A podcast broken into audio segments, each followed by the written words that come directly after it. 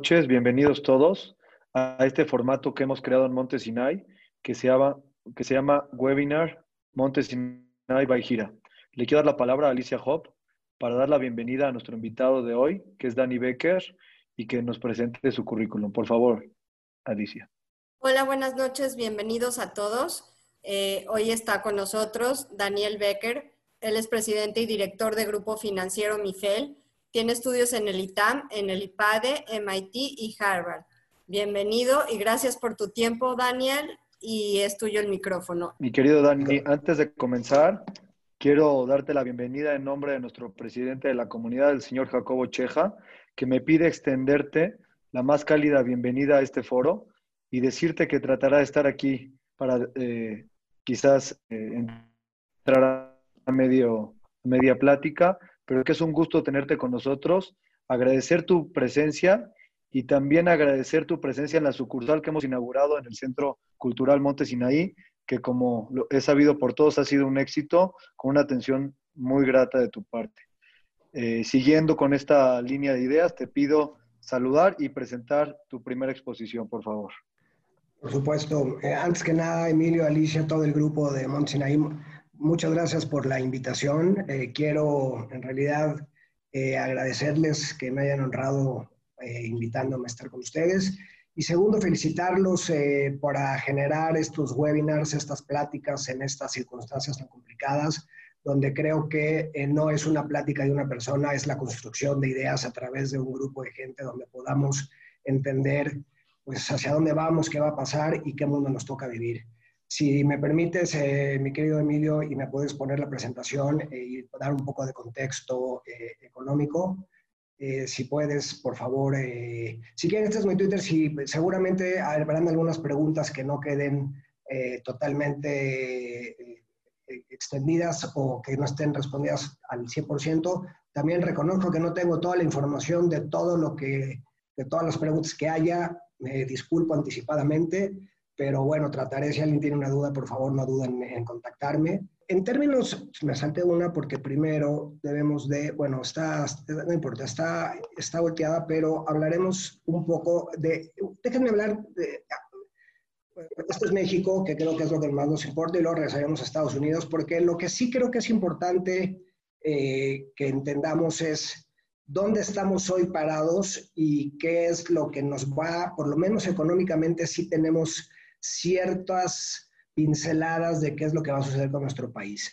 Lo que es un hecho es que vamos a vivir la peor crisis desde 1932. Eh, la, contracción que se espera del Producto Interno Bruto se espera en dos dígitos. Hay rangos que van entre 8 y medio y 12. Nosotros estamos esperando alrededor de menos 10% de contracción del Producto Interno Bruto. Eh, para que ustedes tengan una idea, cada punto del producto le cuesta al país alrededor de 250 mil millones de pesos. Eh, es posible una, una, recuperación en W o una recuperación en U, pero vemos difícil que en México veamos una recuperación en B y ahorita, si quieren, podemos entrar un poco más en detalle. Es probable que entre eh, gente que está en la economía formal más en la economía informal haya más de 15 millones de desempleados en nuestro país, lo cual es una cosa muy, delicada. Y eh, si bien mucha gente habla de utilizar recursos fiscales como lo han hecho la mayoría de los países en el mundo, incluidos países emergentes como México, como es el caso de Brasil, que va a utilizar cerca de 9 o 10% o 9 puntos del producto, Perú, Argentina, México eh, ha decidido no utilizar recursos fiscales para eh, paliar esta crisis. Aunque no utilice recursos fiscales, la relación deuda-PIB, que es algo que siguen los analistas y sobre todo los inversionistas extranjeros muy de cerca, se ya me llegaron de algunos chats de gente que está en el sector financiero y podrá eh, corroborar y apoyar o ayudar a, comentar en ese sentido. El simple hecho de la contracción del PIB sumado a que el 30% de la deuda de nuestro país está en moneda extranjera y el tipo de cambio ha tenido una devaluación de cercana al 25%, ya hace que la relación deuda-PIB esté cercana al 60%. Eh, en este sentido, creo que hay dos potenciales cosas que pueden suceder eh, en nuestro país. Uno, que se fortalezca el balance del sector público comparado con otros países emergentes y salgamos de esta muy fortalecida. Lo que quiere decir es que si México no se apalanque, es decir, no se endeuda más de lo que ya va a quedar después de lo que acabo de explicar, y sale rápido de esta crisis económica y de salud, México será uno de los países que salga más fortalecidos en términos de su balance del sector público simplemente porque no se ha eh, apalancado más. otra es que en caso de que esto sea más profundo y el COVID no se resuelva en los próximos meses, eh, la recuperación puede llevar de tres a cuatro años y también podemos eh, platicar al respecto. Es decir, que en tres o cuatro años regresaremos a la economía que teníamos antes de la contingencia de salud. Eh, y como ustedes recuerdan, México crecía en, una, en un crecimiento que se eh, criticaba muchísimo, alrededor de que creció en los últimos 20 años 2.5%. Eh, regresar a nivel de COVID-19 en ambos escenarios dependerá en gran medida de cuándo será el fin de la epidemia. Por favor, no me hagan esa pregunta, se los digo de una vez, Nadie tiene idea de cuándo va a acabar esta epidemia. Eh, leía un artículo eh, en el Financial Times que eh, AstraZeneca le va a regalar a los pobladores del Reino Unido para Navidad una vacuna, pero resulta que es una vacuna que está todavía en un proceso experimental. Entonces, me parece que si esto ya fuera cierto, ya veríamos hoy los mercados mucho más eh, menos volátiles, eh, el mercado mucho más positivo. Hoy, como ustedes vieron, por lo que, porque se recupera otra vez, hay un rebrote en los Estados Unidos, las bolsas en Estados Unidos hoy, eh, pues con pérdidas de más de 2%. Entonces, esa pregunta en realidad no tengo la respuesta. Una gran interrogante es cuál va a ser el futuro de Pemex. como saben, Pemex ya ha perdido grado de inversión. México todavía tiene grado de inversión, pero Pemex es un tema que se tendrá que manejar eh, de forma muy inteligente. Eh, no es un problema hoy, este año, para el sector público, porque las coberturas se hicieron a principio de año cuando el precio a 40, no me acuerdo si 46 o 49 dólares, pero este año no es un problema para el sector público. El próximo año será otra historia con el tema de las coberturas de Pemex. Y como ustedes saben, la mezcla mexicana está alrededor de 31 dólares. Eh, hay gente que dice que el costo de extracción es de 14 dólares, pero ahí no se incorpora los costos de pensión y demás. Entonces, ahí también hay un interrogante. Una cosa que puede suceder es que el exceso de liquidez, particularmente el que se ha hecho en Estados Unidos, y ahorita hablaremos también un poco de eso, podría apreciar temporalmente el tipo de cambio. Por eso vimos un tipo de cambio ir de 25 a 22, 22.70 hoy al final de la jornada, pero eh, esta liquidez que está eh, inyectando la economía norteamericana, que ya inyectaron más del 10% de su PIB, el PIB norteamericano es de 20 trillones de dólares, eh, sí podría escurrir a México y podríamos ver una apreciación todavía adicional del tipo de cambio. Mañana habrá política monetaria de Banco de México. Lo más probable es que el Banco de México baje medio punto su tasa y quieren cinco vean la diferencia entre los Estados Unidos, Estados Unidos y México en términos de, la tasa de interés. Todavía México con fundamentales razonablemente sólidos. México paga 5%, Estados Unidos paga 0%. Esa es la famosa frase del carry trade. Eh, no vemos pérdidas de grado de inversión en el 2021. Me imagino que esta es una pregunta que mucha gente tiene. No pensamos que en este año ni en el que viene no, eh, se pierda grado de inversión pero el año 2022 es una gran eh, incógnita. Este año es importante también, perdón, 21 es importante porque habrá elecciones de 15 gobernadores, 1.924 alcaldías y 1.063 congresos locales y Cámara de Diputados. La elección más grande en la historia de México. Déjenme nada más rápidamente regresarme a, intentar regresarme a, oh, sí, eh, este es Estados Unidos. El PIB se espera que se contraiga entre 6.5 y 8,5 en Estados Unidos. El nivel de desempleo en más de 9%, Se espera una devaluación del dólar contra, básicamente contra el euro y el yen, que son las monedas fuertes. El déficit fiscal rozando los 4 trillones de dólares, déjenme esta palabra, los 4 billones de billones de dólares. Seguirán imprimiendo billete a pesar del déficit que tienen los norteamericanos por el costo cero. Estados Unidos tiene estas capacidades que ningún otro país tiene por ser la moneda de referencia. Es decir, Estados Unidos pone a, echar la maquinita y siempre hay alguien que lo compre. O el gobierno mexicano, o el gobierno brasileño, o el gobierno japonés, o el gobierno chino, que por cierto tiene 3 trillones de dólares de reservas en treasuries norteamericanos. Y si quieren podemos también hablar de la guerra comercial que se está armando entre Estados Unidos y China, que es una gran oportunidad para México si lo sabemos capitalizar. Es una, hay, puede haber una recuperación en B en los Estados Unidos porque siempre ha demostrado que su economía es muy flexible, ya hablé de la tensión entre China, Estados Unidos y México, y se espera un rebote en B del 5% para el 2021 y eso pudiera ser una oportunidad para México en caso de que el TEMEC, que está ya por ratificarse, que ya han habido ahí algunos temas, vendrán inspectores, esperemos que todo salga bien, pero Estados Unidos tiene la posibilidad de jalar a México con el crecimiento que se espera para el próximo año. Eh, las tasas de referencia en la última reunión de política monetaria, política de, de mercado abierto de la Fed, el señor Powell dijo que las tasas muy probablemente se queden en niveles de entre 0 y 0.25%. Eso explica parcialmente la razón por que las bolsas en Estados Unidos han estado subiendo en, los últimos, en las últimas semanas. Yo quisiera empezar con una pregunta interesante. Los primeros en levantar la mano fueron los bancos. Cuando empezó este asunto de la cuarentena en México, anticipándose a lo que ya ellos podían ver por sus eh, quizás filiales que tenían en otros países. Ellos fueron los primeros en levantar la mano y llamar a sus clientes y decirles, renegociemos o revisemos tus deudas para ver qué vamos a hacer. ¿Me puedes platicar un poco del papel de los bancos sobre este tema?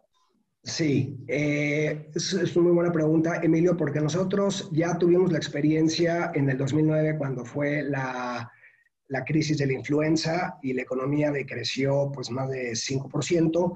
Eh, si en estos momentos, la, iniciativa, que por cierto la toma el sector bancario, la toma la Asociación de Bancos de México, y rápidamente, porque esto fue justo después de la convención bancaria en Acapulco que se lleva cada año, eh, la, la, iniciativa fue ir rápidamente con Hacienda para, una vez entendiendo la gravedad del asunto y por lo que iban a pasar las empresas, pedir una prórroga para los clientes que puede ir de cuatro a seis meses, capital e intereses, una prórroga de pago de capital e intereses.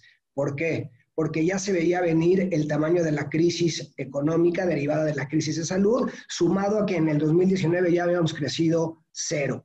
Eh, esto lo que permite a los bancos es no impactar su estado de resultados y no tener que llevar este impago a reservas, que es un tema que genera pérdidas, hay que llevarlo al estado de resultados y eso puede demeritar los, los índices de capitalización de la banca.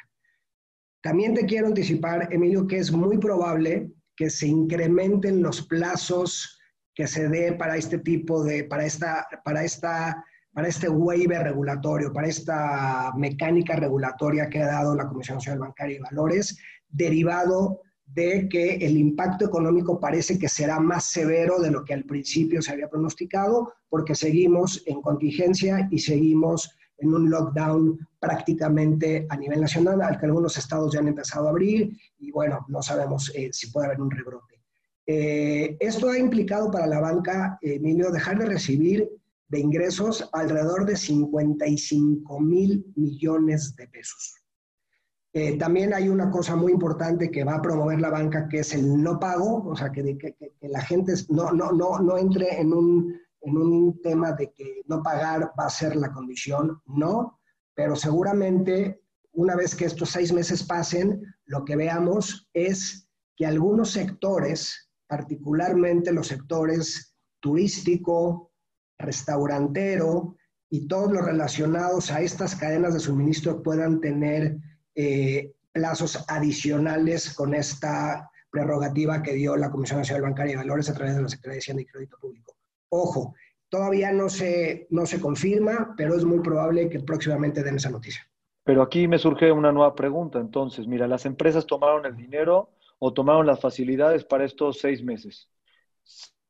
Se acabó el dinero en caja de la mayoría de las empresas que han estado pagando los sueldos y han estado respondiendo a sus proveedores de alguna manera. Para volver a entrar a trabajar necesitan capital de trabajo y necesitan créditos nuevos, independientemente de lo que haya negociado. Entonces, ¿cuál crees que será el plan de apoyo? En dos sentidos, y no quiero entrar en política. Desde lo que el gobierno puede hacer y desde lo que los eh, bancos eh, en, la, en la asociación estén platicando para poder llegar y apoyar a que el crecimiento se dé. Sin bancos no vamos a poder. Por supuesto, los bancos generan alrededor dos puntos, dos, dos, entre 2 y 3 puntos del PIB. Aquí yo creo que habrá básicamente dos grandes avenidas, Emilio. Una, la banca de desarrollo está eh, intentando jugar un rol muy importante con garantías hasta el 70% para los bancos. Acérquense a los bancos. Lo que pasa es que la banca de desarrollo apenas también, esto fue demasiado rápido y apenas están en un proceso de consolidar sus proyectos pero hay una cantidad importante de recursos que se apalanca además con los bancos, porque los bancos tienen una capacidad de hacer cada recurso de la banca de desarrollo entre 8 y 10 veces más. Hay recursos de la banca de desarrollo, no han fluido con la celeridad que quisiéramos los bancos, pero una es acercarse a la banca de desarrollo. Otra, si el modelo de negocio es viable hacia adelante, acérquense a su banco y estoy seguro que el, banco les podrá dar capital de trabajo. Y tercero, Emilio, es probable también que hay empresas que ya hacia adelante no tengan, desafortunadamente, posibilidad de continuar. Basado en eso, se piensa que puede haber una caída de la economía de alrededor del 10%. Eso llevaría a la calle, si pensamos que cada punto porcentual lleva, no sé, a un millón de gentes a la calle, vamos a tener una cantidad importante de personas fuera. ¿Qué pasa con la otra parte, la banca comercial, las tarjetas de crédito, los pequeños créditos? ¿qué va a pasar con toda la parte, digamos, más chica, no tanto las empresas? Yo creo que aquellos que tengan eh, tarjeta de crédito y deuda y estén desempleados por más de seis u ocho meses, me parece que los bancos van a tener que tomar eh, la pérdida y desafortunadamente esa persona pues entrará al buró de crédito. Este, es que esto, digamos, yo creo que con la decisión que ha tomado nuestro país de no utilizar recursos fiscales, el, el, el, tema del tamaño, de la profundidad de la crisis va a ser muy alto, Y yo creo que hay que ser conscientes que va a haber muchos mexicanos y mexicanas y muchas empresas pequeñas, medianas y grandes que no puedan pasar el charco, por decirlo así, por decirlo de alguna manera y es muy triste, pero es la realidad. Eh, no, digamos, no, inclusive en los países desarrollados como Estados Unidos, como Reino Unido, seguramente habrá una mortandad de pequeñas y medianas empresas eh, muy alta. Entonces México no va a ser la excepción. No solo México no va a ser la excepción. Hoy el Fondo Monetario Internacional declaró que el país más castigado por la crisis de salud y por, el, por, la, por, el, por la contracción económica del mundo va a ser México. Entonces, también hay que ser, hay, hay, hay, que ser, hay que ser optimistas, pero hay que ser realistas. Me quiero enfocar en un tercer giro importante de los bancos para hablar como del aquí y del ahora. Te quiero recordar, y lo hemos platicado, que la intención es ver cómo vamos a salir, cómo cómo es que sí vamos a hacer las cosas. Pero me parece que hay un tercer tema importante, después de hablar de las empresas y del, de la banca de consumo, que es la banca patrimonial. La gente que tiene su dinero guardado, ¿qué pasa con los bancos? ¿Qué pasa con las OFOMs? ¿Dónde debería estar el dinero de la gente que está ahorrando? El tenerlo en peso, tenerlo en dólares, invertir, capitalizar sus empresas. Me gustaría que hablaras un poco de la parte patrimonial. Eh, bueno, asumiendo, eh, Emilio, que, la bolsa en Estados Unidos está a, a, excepción de algunos días como hoy, pues se ha sobreextendido, digamos, por todos estos estímulos fiscales eh, y sobre todo porque las tecnológicas, como hablábamos, como diríamos en el radio, en el corte, estas tecnológicas han jalado a los índices, en particular al Nasdaq y el S&P, porque Apple es parte del S&P, no, no, no del Nasdaq. Este, yo creo que pues México seguirá teniendo que pagar un premio adicional permanente por el riesgo que implica el riesgo México. Y es un riesgo que además eh, JP Morgan lo mide a través de una cosa que se llama ENVI, que es cuántos puntos arriba del Treasury México tiene que pagar. Entonces yo creo que una combinación de 50, 50, 70, 30, porque la medida en la que si el tipo de cambio se mueve, una de las posibilidades que tiene el Banco Central es subir la tasa de interés para detener la salida de capitales. Entonces, yo creo que es una pregunta difícil y también obedece al apetito de cada uno, porque pues estar en 0% en Estados Unidos versus en un instrumento libre de riesgo con sus características en México, como un CETE, emitido por el gobierno federal, eh, pues es ahí de, digamos, cada, cada cabeza es un perfil, un mundo y una, y una definición. Eh, ¿Qué va a pasar con los bancos? Yo creo que, y las OFOMES, y yo creo que, no creo, eh, Emilio, eh, el, la hoja número uno del libro de finanzas corporativas, en la hoja uno dice que a mayor riesgo, mayor rendimiento. Entonces, si tú mañana tienes un intermediario financiero que te ofrece pagarte más 10 puntos, claramente estás tomando un riesgo distinto que en un banco. Y eso obedece básicamente a la regulación. Eh, yo, yo lo que sí les diría y les puedo garantizar y les puedo, ojalá los les pueda transmitir, es que el nivel regulatorio que tenemos en México es sumamente profundo y sumamente eh, exigente. Y particularmente a los que más regulan son a los bancos, por una sola y sencilla razón, Emilio, porque los bancos tienen y toman el depósito del gran público inversionista.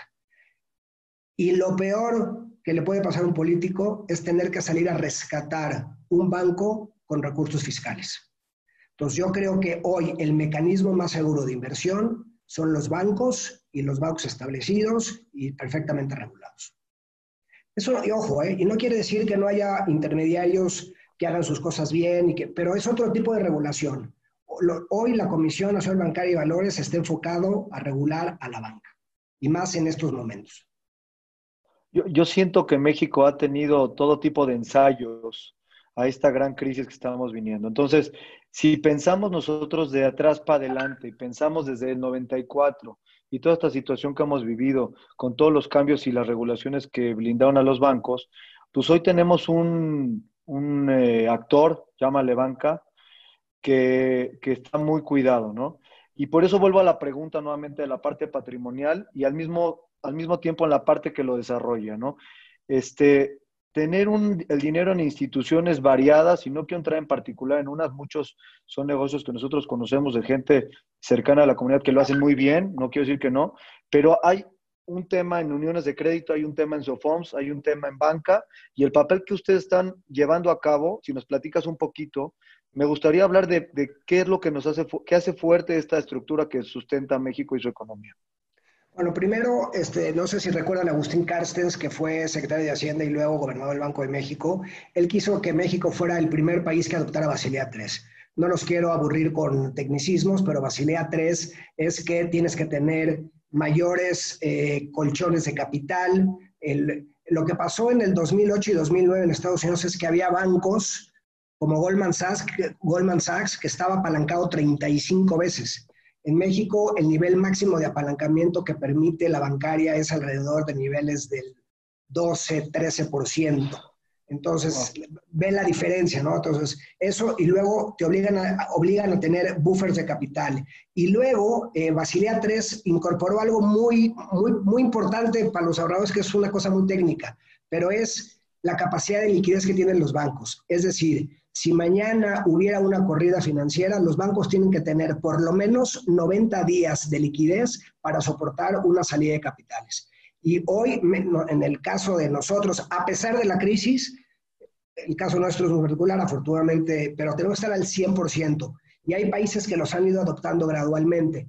Pero lo que hizo Agustín Carstens en su momento es anticipar, por lo que tú acabas de mencionar, por las experiencias que ya hemos tenido, anticipar a México a estar un paso adelante en términos de Basilea 3 para que no le vuelva a suceder a México el tema de eh, la crisis que pasamos en los 80s y en los 90s. Eh, para Agustín había dos cosas importantísimas, finanzas públicas sanas y un sistema bancario sólido. Y creo que hoy estamos ahí. Eh, lo, has pasado por varias universidades y quiero retomar algo que es de macroeconomía 1 o de economía básica. Hay muchos hilos que puede jalar el gobierno tienes la parte impositiva, tienes la parte de tasas de interés, tienes la, parte de consumo. Por ahí siento que estamos eh, un poquito difícil de algunas tomas de decisiones de la parte política, pero de la parte económica hay varios actores que sí podrían llevar a cabo funciones. Eh, el consumo, si, si, se, si se cae en el sentido que lo has platicado en la presentación previa, no activamos la economía. Eh, ¿cómo, ¿Qué hacemos al respecto? ¿Qué harías?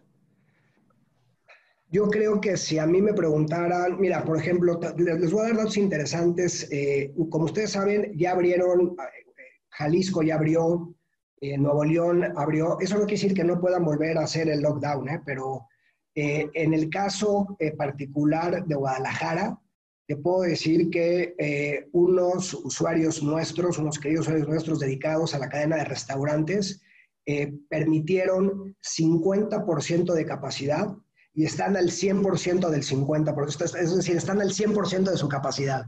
Ojo, la pregunta es, ¿esto va a ser permanente o es porque la gente está desesperada y quería salir y tomarse un trago?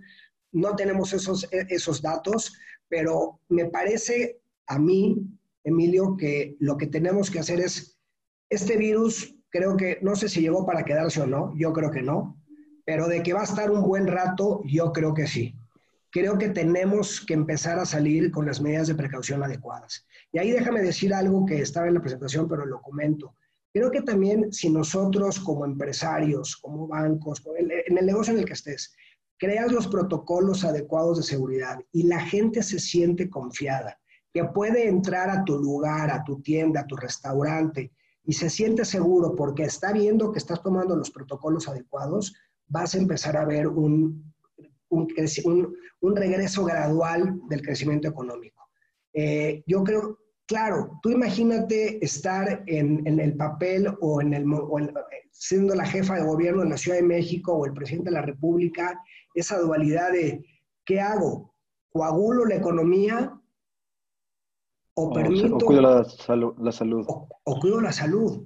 Ahora, yo creo que al final hay que encontrar un equilibrio porque de seguir esto así, y si la, si la crisis se profundiza más, Emilio, y se pierden cadenas de valor, esas ya no se recuperan. ¿eh? Y ahorita, si quieres, podemos ampliar un poco el tema de cadenas de suministro. Entonces, yo creo que la economía se tiene que abrir, se tiene que abrir gradual y se tiene que abrir con protocolos de seguridad. Me, ganaste la pregunta a la que iba. Cadenas de suministro están rotas todas. O sea, a mí me interesa mucho hablar sobre ciertos sectores que son de la comunidad. Textil, confección, retail, construcción. Eh, estamos básicamente en cosas que están rotas en pedacitos. Volver a sacar el hilo para que puedan tejer la tela, para que puedan hacer el acabado, para que puedan cortar la tela, para que pueda llegar a la tienda. Esa cadena está totalmente rota. A ver, es, es solamente en el engranaje, solamente para que eso funcione, es toda una mecánica. ¿Qué va a pasar con esto? Yo creo que habrá cadenas de valor que no se van a poder recuperar y habrá cadenas de valor que, lo, que, han cuidado para que no se pierdan y por eso, como tú dices, tan han cuidado las cadenas de valor y a su gente que eh, han perdido su capital de trabajo. Entonces, en la medida en la que eh, haya, pues yo te diría, ahí hay, hay, hay tres grandes posibilidades y no muchas más que esas o acudes a tu banco y te ayuda a restablecer las cadenas de suministro si es que el modelo del banco eh, determina que tu eh, modelo que tienes es viable hacia adelante, la banca de desarrollo o cerrar. No hay muchas más opciones, Emilio. Yo creo que aquí hay que ser pragmáticos y hay que estar en un contexto de realidad. Y otra vez, dependerá también qué tanto más dura el confinamiento. Por eso te digo que creo que el confinamiento tiene que acabar ya. Eh, ahora, ve, por ejemplo este caso. Eh, Quintana Roo, Cancún, Playa del Carmen, Puerto Morelos. Había hoteles que cobraban, tú imagínate para un norteamericano, si es que confía en que los protocolos de seguridad se siguen a pie de puntillas, porque no se la va a jugar, su salud nadie se la va a jugar. Pero si tú le crees a los protocolos de la aerolínea, si tú, lo, si tú le crees a los protocolos del hotel más, el que tú me quieras que costaba mil dólares, hoy hay paquetes con 75% de descuento, más 25% de devaluación para los norteamericanos. Entonces, ojo, ahí hay una oportunidad, pero si esa oportunidad no se hace bien, yo no, ahorita que hablamos en el corte, las crisis, ojo, nadie quiere crisis para que sean oportunidades, pero si no aprovechamos esta crisis para volverla una oportunidad, esta crisis, ahora, desafortunadamente esta crisis es, es dual, es una crisis económica y es una crisis de salud, pero tiene que salir lo mejor de nosotros, Emilio. Tú imagínate que hagas un hotel y corrobores y garantices la seguridad para un norteamericano, ir a Los Cabos, que era una cosa para un mexicano de a pie imposible por el costo, hoy hay paquetes con 50% y para los norteamericanos, imagínate, con un tipo de cambio 24 pesos por dólar. Entonces, ojo, la oportunidad en algunos sectores estará. Hay que tener paciencia. Ahora, si se destruyeron las cadenas de suministro y ya no se pueden rearmar, ya yo, pues habría que tener, eh, habría que ver caso particular por cada uno de los casos si las cadenas de suministro están totalmente rotas, Emilio, y te sale, perdona la expresión, más caro el caldo que las albóndigas, ya sabemos lo que tenemos que hacer. Pero creo que todavía hay cadenas de suministro que están en el límite. Y ojalá por eso acabe el confinamiento con protocolos de higiene lo antes posible. Y que pase lo mismo que está pasando en otras partes de la ciudad. Dijiste dos cosas que quiero rescatar porque sí me preocupan y quiero ahondar en ellas. La primera opción es que cerrar no es una opción. Yo sé que lo mencionaste y quiero dar la vuelta y quiero hablarlo porque lo hablamos antes de entrar a la entrevista y me gustaría retomar el tema. Las empresas están forzadas a hacer algo que no habían tenido que hacer quizás en 100 años de historia. Hoy hay una nueva generación, una era digital, un tema de, de comercio electrónico, hay una serie de cosas que tienen que hacer. Cerrar es la última de las puertas, el que, en pocas palabras, el último que salga, que apague la luz. ¿No? Correcto. Nosotros no vamos a apagar la luz, la vamos a tener Correcto. prendida. Correcto. Entonces, ¿qué vamos a hacer? Dime qué vamos a hacer. Bueno, yo creo que ahí eh, echar a andar nuestra, nuestra imaginación. Eh, lo platicábamos en el corte. Eh, ¿Cuántas empresas no conocemos de amigos nuestros que tenían una multitud de productos y hoy son proveedores a través de Amazon? No puedo mencionar nombres porque no quiero hacer publicidad, pero conozco empresarios restauranteros que están vendiendo más hoy que lo único que suplican es que no acabe el COVID-19 porque entre el delivery, el tema digital y el tema de estas cadenas de entrega, están vendiendo más que antes del COVID-19. Ahora, evidentemente no son todas, pero lo que te quiero decir, otro, otro modelo que he visto, Emilio, y me gusta, nosotros nunca nos vamos a derrotar y nos vamos a morir en la línea y no hay que cerrar, más que sea la última, idea- la, la última alter- alternativa. O sea, lo que quiero decir es que cuando un modelo ya no da, tampoco no hay que llevarlo al, al infinito. O sea, es decir, y, y no es fácil analizar eso porque muchas veces uno se enamora de sus cosas. O sea, hay que ser conscientes de esta nueva realidad. ¿Cuál es? Tampoco la conozco, pero es una nueva realidad. ¿Cuál va a ser? Hay que esperar a verla. Y ahora cada uno decidirá cuánto tiempo quiere esperar. Pero fíjate la imaginación de la gente. Los restauranteros de cadenas grandes han capacitado a sus meseros que estaban desempleados para utilizar moto, para hacer procesos de sanitización, para tener el equipo correcto y hacer el delivery los propios meseros y quitarse a estas dos marcas que cobran el 30% por hacer el delivery. Entonces, ahí te ves, oye, oye, ahorita que lo digo, pues oye, muy sencillo, pero nunca se me, a mí no se me había ocurrido que si yo tenía una plantilla de 200 meseros, los iba a convertir ahora delivery muchachos. Delivery. Correcto. Bueno, entonces necesito regresar a la banca y necesito confrontar a la banca. ¿Qué voy a hacer? ¿Qué va a hacer la banca con los nuevos caminos que existen, por ejemplo, en Mercado Pago? ¿O qué va a pasar cuando Amazon tenga este instrumento para financiar a sus proveedores, de los cuales no requiera la banca, y entonces también haga un borrado de este instrumento? Déjame retarte a ti con ese, con ese duelo que estás haciendo tú para renovarse. Me encanta, porque nosotros estamos hoy en un proceso de renovación impresionante. Primero, dos cosas. Las fintechs pequeñas no tienen data, no tienen datos. Y esto, no quiero entrar a cosas técnicas, pero el futuro de la banca tiene dos nombres, inteligencia artificial y machine learning. Las fintechs no tienen data y requieren a los bancos para hacer eh, tener la posibilidad de utilizar inteligencia artificial y machine learning. Eh, dos, eh, aquí está, existirá una gran disrupción, ya lo has comentado, eh, habrá plataformas que vendan productos o habrá plataformas que sean marketplaces y que, perdón, que sean de producto o habrán plataformas que lo que hagan es una forma de pagos, que es la que me acabas de preguntar. Y luego, estas son las pequeñas fintechs que, que están en el, downstream que luego pueden llegar al mainstream, como es el caso de Clip. Pero el caso de Clip, Clip hace, que me imagino que la conocen, alrededor de entre el 50 y el 60%. Fíjate qué interesante, mira. Esto es muy interesante para la gente que le interesa la industria. Yo aquí me apasiona y me vuelvo loco.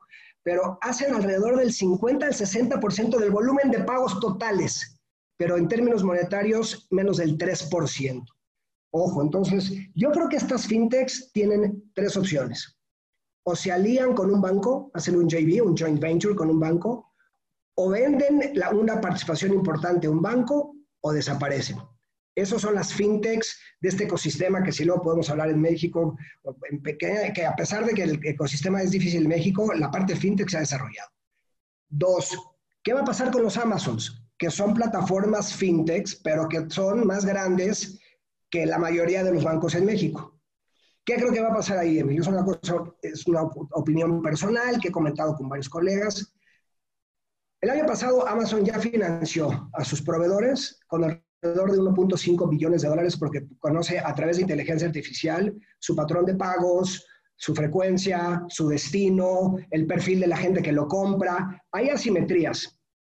Lo que va a pasar es que los van a acabar regulando y el día que les digan que los van a acabar regulando como bancos, van a salir por corriendo a, como Usain Bolt en los 100 metros en la última Olimpiada en Brasil. ¿Por qué? Porque el día que tienes que convertirte en una empresa regulada, pierdes parte de tus capacidades, inclusive tus capacidades imaginativas, Emilio. Entonces yo creo que Libra, de Facebook. Ojo, porque los bancos centrales tienen que medir la masa monetaria, el crédito, es parte de la medición para entender la salud de la economía. El día que estos se vuelvan relevantes, van a acabar siendo regulados. Y te voy a dar un ejemplo. Apple y Goldman Sachs sacó una tarjeta de crédito hace un par de años. ¿Sabías cuál ha sido la tarjeta de crédito con mayor fracaso en los últimos cinco años en Estados Unidos? la tarjeta que sacó Goldman Sachs con Apple. Porque también hay un tema de oficio. Entonces, aunque ellos tengan inteligencia y creo que lo pueden hacer bien, no son banco y no creo que, no, creo que quieran acabar siendo regulados. Uf, este, esto dejó tarea grande, ¿eh? lo que nos estás diciendo. Déjame, déjame tomar un poquito este tema. Eh, las empresas hoy en día están en un lugar físico y necesitan asistir quizás el público en general a, una tienda en un centro comercial, eh, el banco financia el centro comercial, el banco financia la compra de los productos que tiene esa tienda, el banco da la tarjeta de crédito al consumidor que va y compra en esa tienda. Es decir, tenemos amarrado completamente ese ecosistema.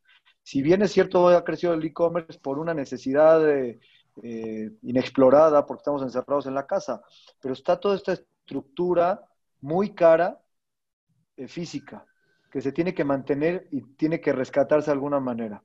Entonces, ¿qué va a pasar con todo este mundo?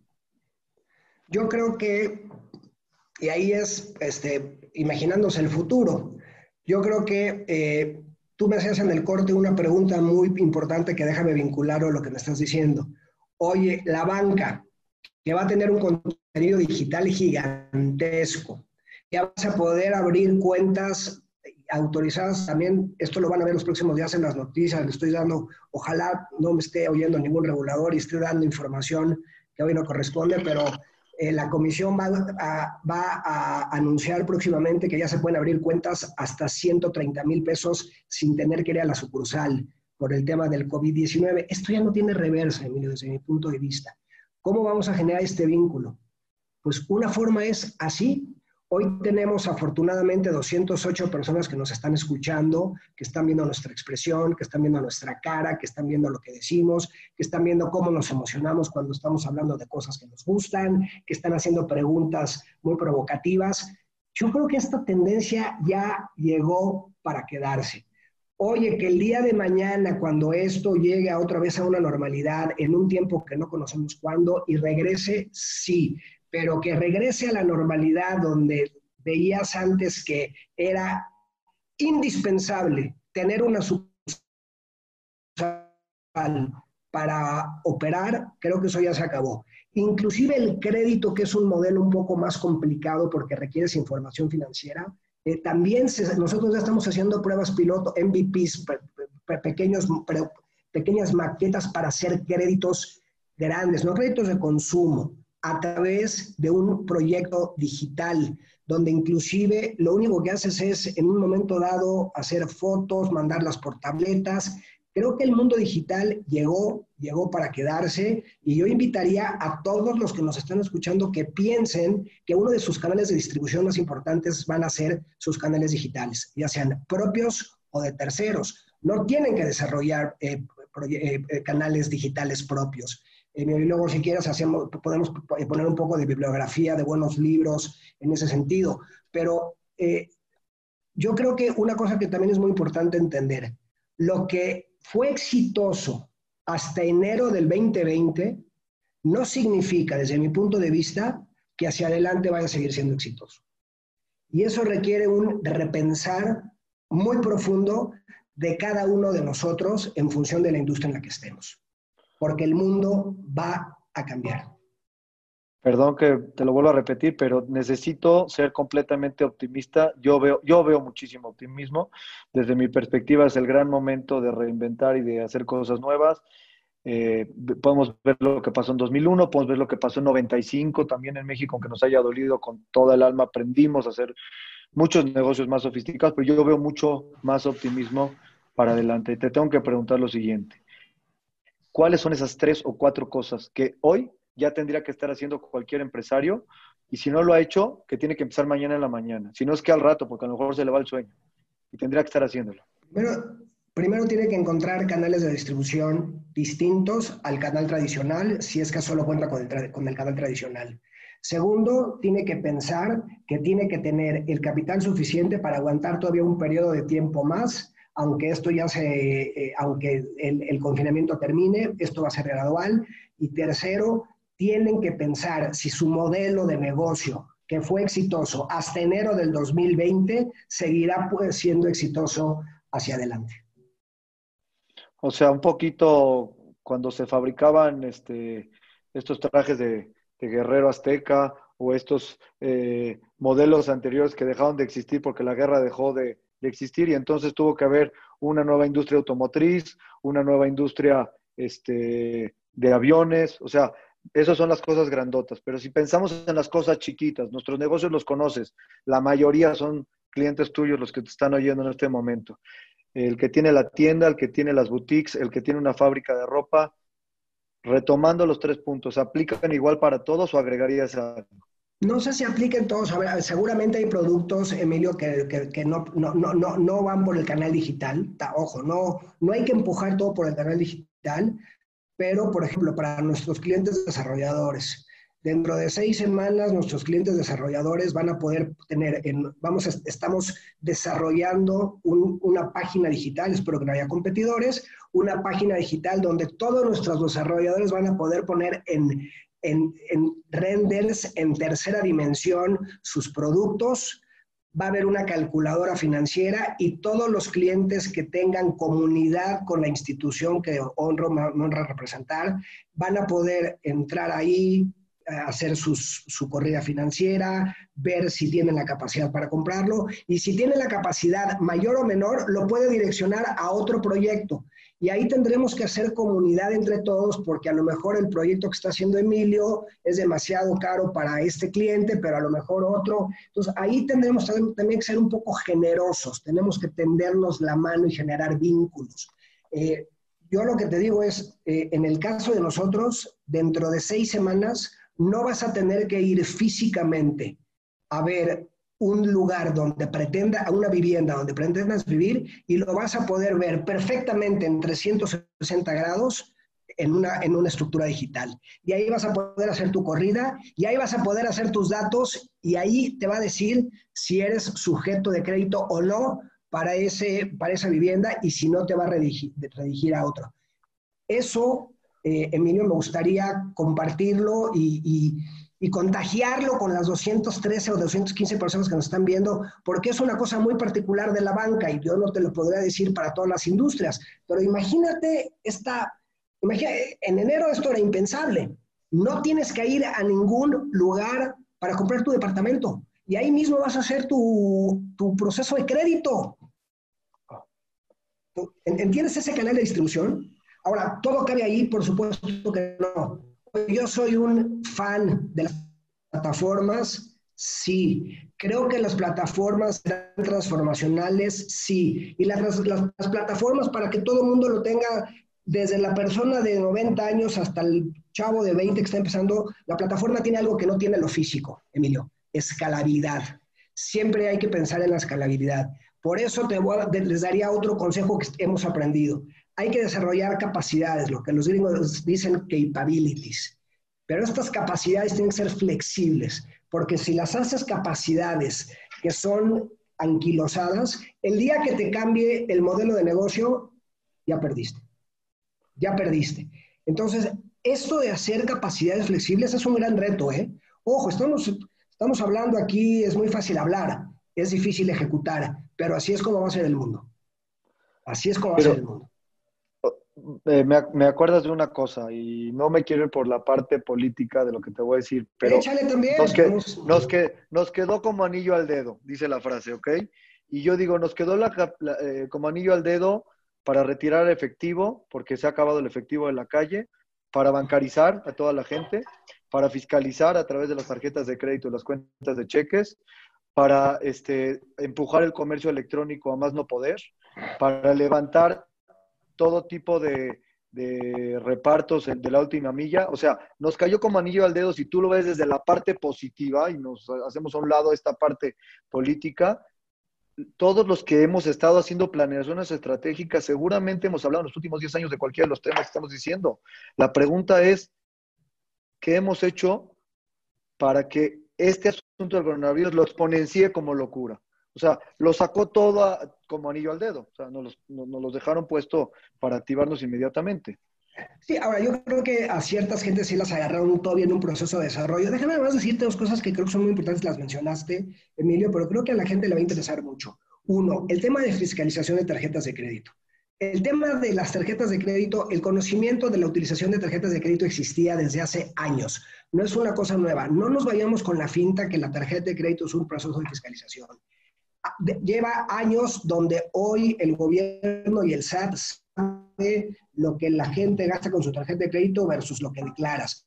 Esto no es una cosa nueva y no obedece a la circunstancia de la situación actual. Dos, se está tratando de retirar el efectivo y la gente piensa que se quiere retirar el efectivo por una cuestión también fiscal. Hoy no.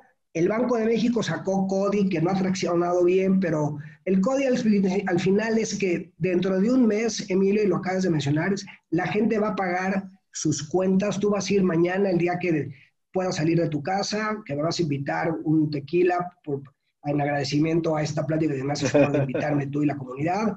Eh, y vamos a pagar así, eh, más bien, voy a pagar así. Vamos a pagar con esto. Ya no, ya no vas a tocar nada. Entonces, ahora, hay un tema importante, la velocidad. O sea, no puede, no, esto no puede esperar. O sea, tú, eh, hay que ponerse a trabajar mañana en esta nueva normal. ¿Qué es lo que tú o yo, me yo, yo, me acuerdo que, que, íbamos de viaje a Estados Unidos, a Europa, traíamos una prenda, nos gustaba, se la damos al equipo de diseño, la copiábamos, se la íbamos a vender a la cadena. O sea, eso es exageradamente lento. Ese cambio que tú pides a las empresas tiene que ver con que lo que se me ocurrió ahorita a las 8.54 de la noche tiene que estar realizado mañana a las 9 de la mañana.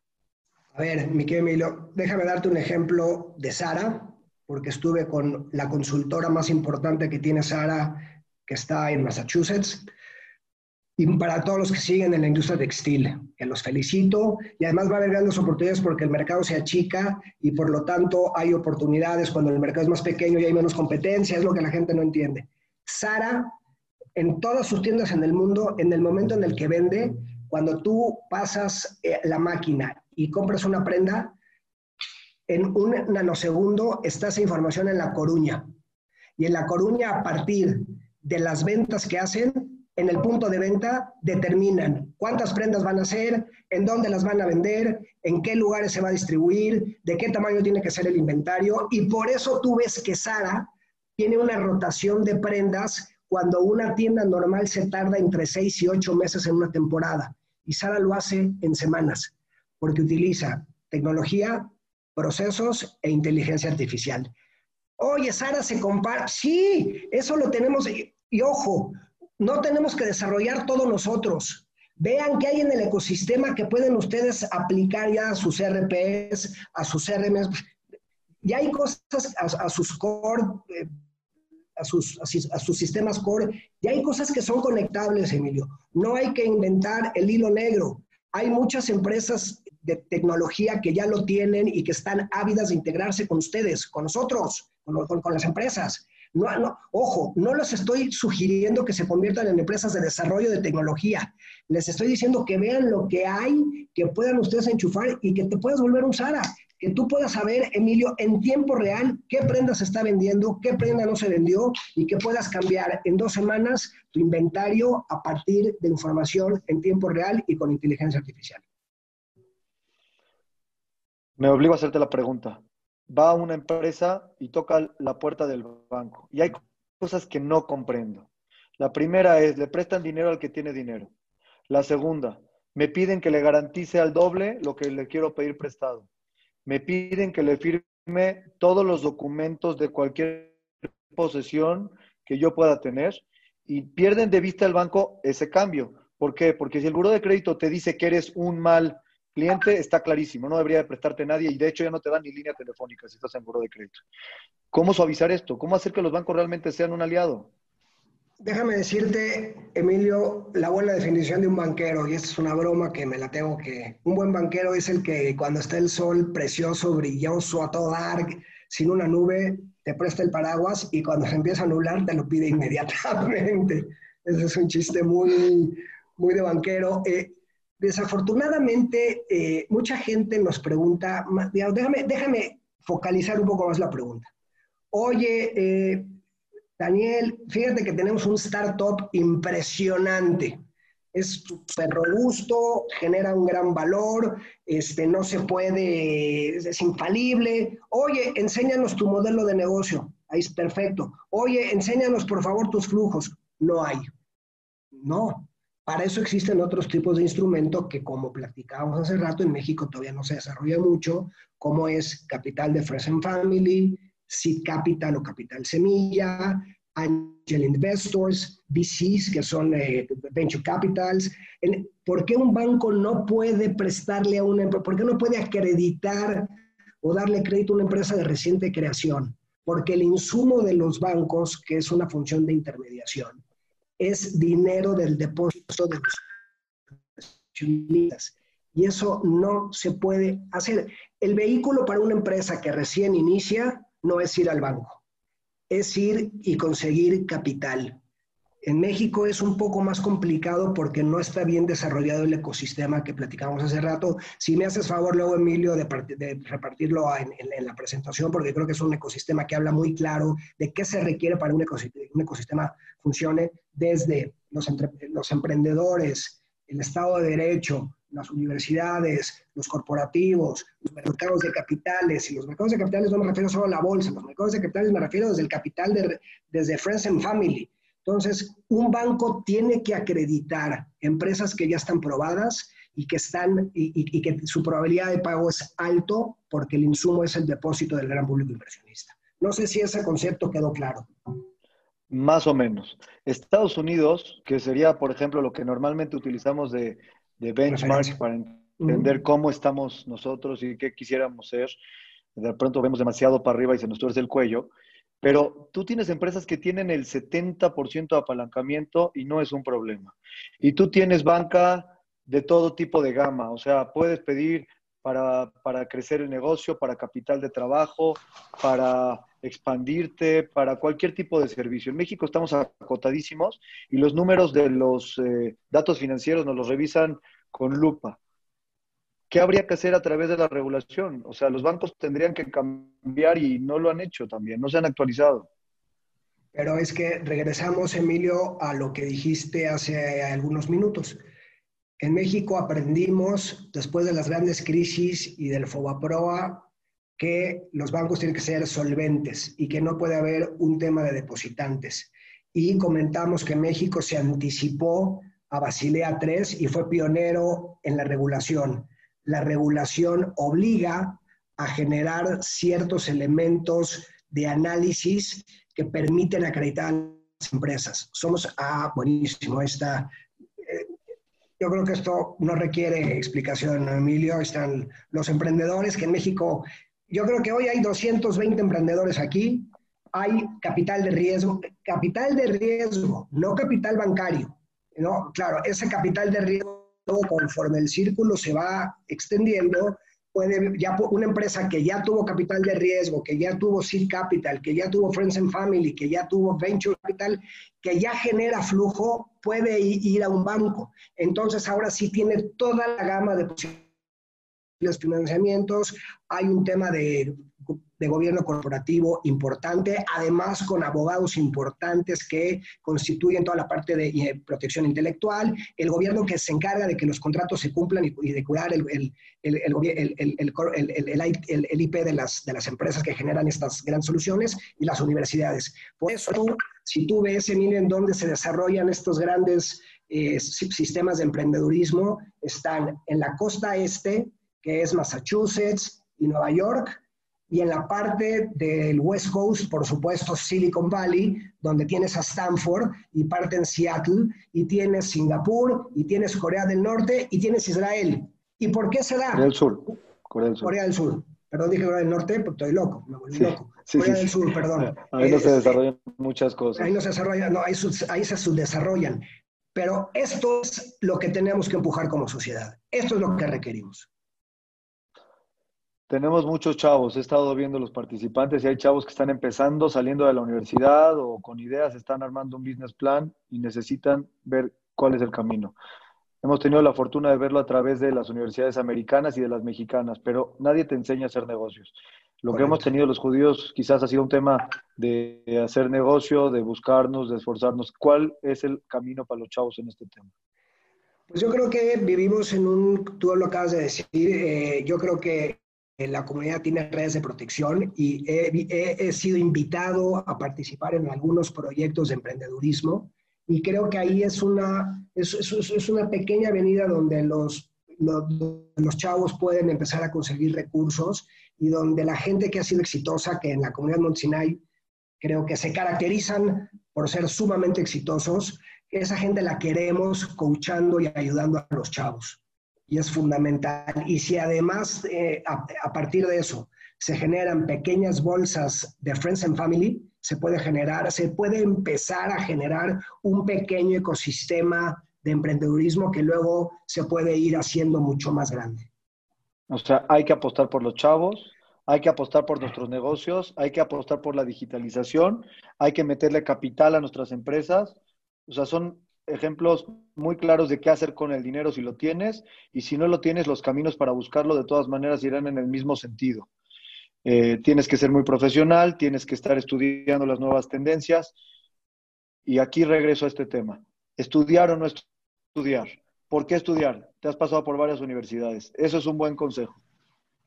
Porque yo creo que para entender, primero, por una simple y sencilla razón, Emilio, porque te abren en la mente y los chavos hoy, si tienen la oportunidad de estudiar en México o fuera, donde sea, pero la capacidad, la velocidad a la que se está moviendo el mundo.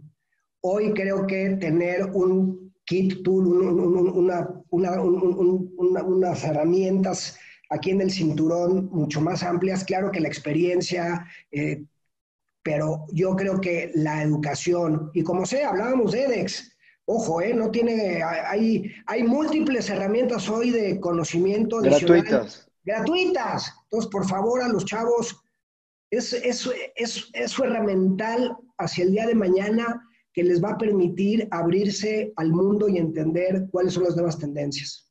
Es, para mí es imperativo. Dani, he recibido varias preguntas del público, te las quiero hacer muy rápido. Me gustaría mucho el sí, no, o me gustaría que máximo tengamos 20 segundos en las preguntas porque son muy interesantes. Rápido, porcentaje de los clientes de Mifel que se acogieron a los apoyos. El 34%. ¿Crees que es suficiente o debieron de haber acercado los que no se han acercado? Yo creo que fue la publicidad, mediáticamente fue gigantesco, yo creo que fueron los que tenían que ser, si no es porque no lo requieren, afortunadamente. Ok, si tú estuvieras en Banco de México, ¿qué tasa C te fijarías para 2021? Pregunta imposible de contestar dependiendo de la inflación, las condiciones, el tipo de cambio. Este, ¿Tú crees que va a ser suficiente seis meses de prórroga cuando hay una total incertidumbre? No. ¿Pesos o dólares? La mitad y la mitad. Este, ¿Eso te lo dijo tu abuelita o eso lo sacamos de...? No, no, yo creo que hoy, a ver, el, ojo, Estados Unidos, ¿cuánto quedamos que iba a crecer? Menos 7% se va a contraer la economía. ¿Por qué sube tanto la bolsa? Porque han llenado el mercado de... Ya llevan 7 trillones, a ver, Emilio, déjame repetir esta, esta cantidad. 7 billones de billones de dólares inyectados en la economía y la tasa paga cero. Oye, eh, American Airlines, por cierto, hablando de, novedades, Zoom. por donde nos comunicamos hoy, vale más. más que todas las aerolíneas americanas. Correcto. Y luego, y luego, y luego, ojo, y luego va a resultar que el Zoom dice, puta, fui, qué, qué fui.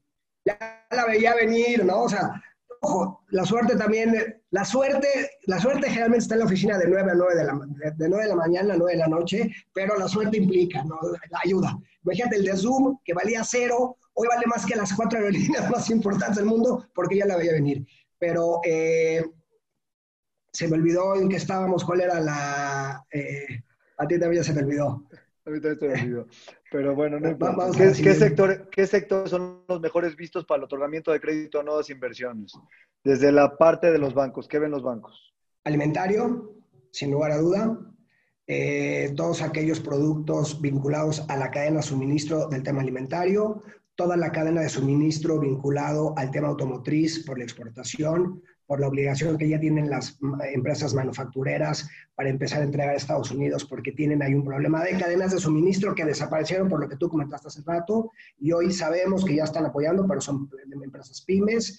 Eh, la parte, eh, toda la parte relacionado a proveedores de alimentos y productos eh, vinculados a temas de salud, y por supuesto todo el tema relacionado a eh, cadenas alimentarias que no necesariamente son para exportación, pero que están vinculados al mercado de consumo local, que como ustedes han visto, de los, grandes ganadores en México han sido las tiendas departamentales. Las tiendas de autoservicio, las departamentales tienen un problema, ¿no? Perdón, Importante. Perdón, de autoservicio, que venden perecederos, correcto. Ok. Eh, dos libros que estés leyendo ahorita que recomiendes. Pues si les gusta el tema de plataformas, eh, a ver, primero les voy a decir este porque este, este creo que contesta un poco, Emilia, tu pregunta de por qué hay que, por qué estudiar. Este libro se llama Infinite Game. Es, dice, a ver, este, cuando piensas finito, eh, piensas finito y entonces tu empresa va a ser finita. Ten una mentalidad infinita que además eh, sobrepase tu gestión. Eh, y, empieza, no empieza con el ejemplo de Walmart, pero habla de el señor Walton. El señor, y luego ya, por supuesto, como suele suceder, el tema se fue perdiendo, pero el señor Walton lo que quería era que los, que los consumidores americanos pudieran consumir a precios razonables y tuvieran una mejor vida. Y luego, por supuesto, entonces dice, este es un pensamiento infinito, que va más allá de un proyecto de corto plazo de hacer utilidades. Entonces, eso es un buen libro. Si les interesa el tema de plataformas, es un gran libro, Stay Power, que es que, y, yo en, la presentación que tienes hay seis recomendaciones, que es básicamente lo que habla este libro.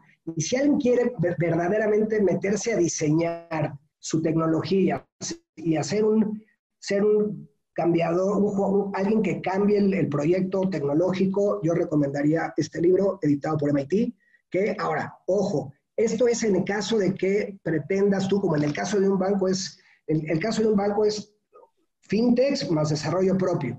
Entonces, este libro, y ojo, y no habla de bancos, no es especial para bancos, pero si uno quiere tener un flavor de cómo viene el tema digital y qué hay que hacer para hacerlo y la complejidad siendo una empresa tradicional, es un gran libro. La verdad ha sido maravilloso estar platicando contigo. Voy a dar lugar a unas cuantas preguntas más antes de terminar. Eh, me preguntan, les quedo de ver un poco a la gente de construcción y de real estate.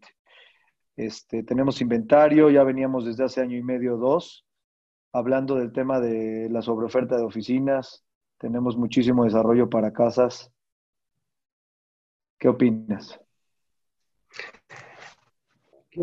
sí, es cierto, eh, hubo un boom, esta crisis eh, que no fue, digamos, no, hubiera, no, no hubiera eh, tenido esta burbuja, había una burbuja, pero que no estaba a punto de reventar. Hay una discusión si los bancos centrales tienen o no que cuidar las burbujas, como la del 2008 y 2007. yo lo que creo que va a pasar, Emilio, es que se van a ajustar los precios. Eh, uno, se van a ajustar los precios de la vivienda, se van, a, ajustar los precios de las oficinas y es muy probable que ya no veamos la ocupación en las oficinas como lo veíamos antes por dos razones. Porque seguramente eh, la nueva normalidad va a ser distanciamiento, por lo tanto los espacios para las empresas serán menores y seguramente este tipo de interacciones va a tener un boom impresionante. Entonces creo que el tema de oficinas va a ser un reto hacia adelante y las viviendas creo que van a tener un ajuste de precio. No, inclusive aunque los insumos suban, eh, se van a tener que ajustar y creo que puede haber cierta pérdida de valor en la vivienda, lo que no signifique que los proyectos ya no sean rentables, sino que la rentabilidad va a disminuir. ¿Qué opinas de la frase small is the new big? Ah, depende, depende, en mi presentación viene, conforme una empresa se hace más grande, por definición, Emilio, se hace más compleja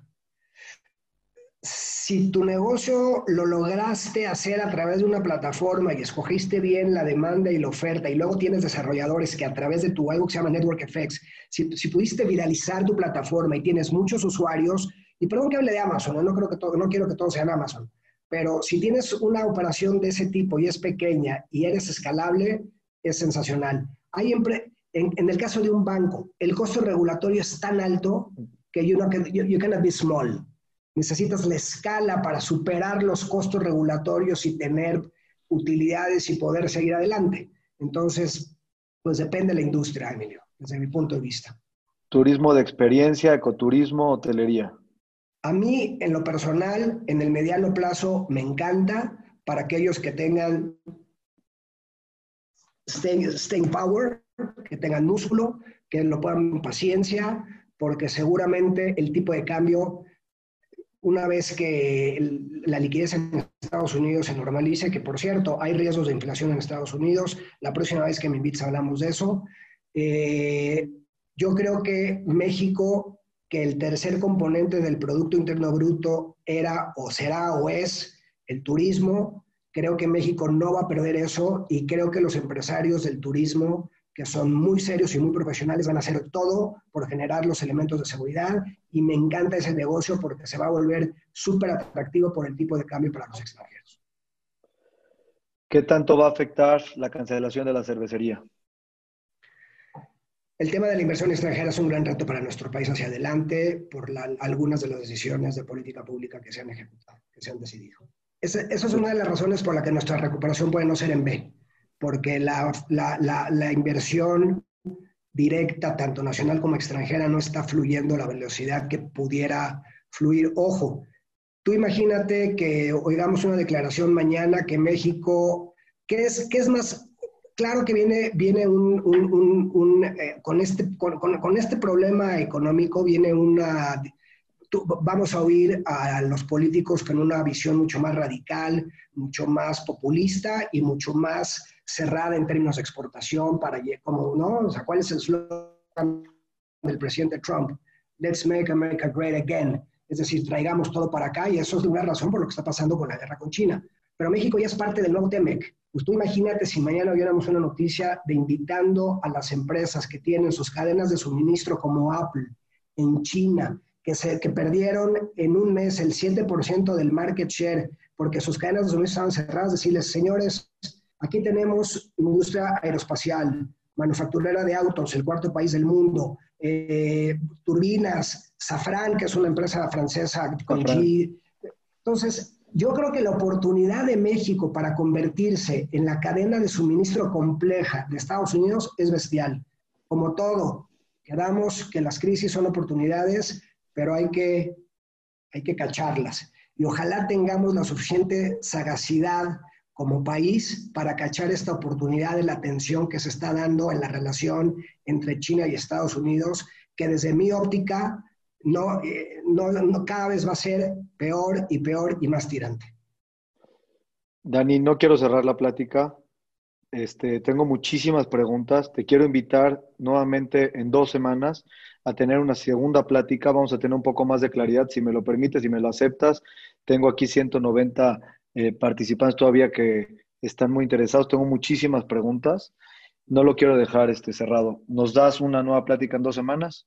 No sé, no, yo no tengo más que palabras de agradecimiento, Emilio, contigo, con la comunidad. Dile, por favor, al presidente, dile a Jacobo que me la debe, este, que, lo quiera, que lo quería saludar personalmente, pero eh, para mí es un honor y me honran mucho con su presencia. Si me vuelven a invitar, será un gran honor estar con ustedes. Te lo agradezco muchísimo, de verdad, en nombre de Monsignay, en nombre de Jacobo Cheja, de toda su mesa directiva de todos los miembros de la comunidad. No tengo, no tengo palabras para agradecer todos los consejos que hemos recibido de tu parte. Quiero, quiero decirte que para nosotros es un orgullo que tu sucursal esté en nuestras instalaciones. Invitamos a todos los que no la conocen que pasen y vean los servicios que está ofreciendo Banca Mifer dentro de las instalaciones. Déjame hacer un último, eh, ¿me permites un último comentario, Emilio? sí, por favor. Fíjate que tuvimos un caso en, en, la sucursal de Montesinaí de COVID. Lo primero que hicimos, en el momento que nos enteramos, fue a hablar con Jaco y decirle, Jaco, tuvimos este tema, por favor, avisa. Ojo, una recomendación personal, transparencia absoluta cuando tengan un problema con sus clientes y con sus colaboradores. Y por favor, cuiden a sus colaboradores y cuiden a sus clientes.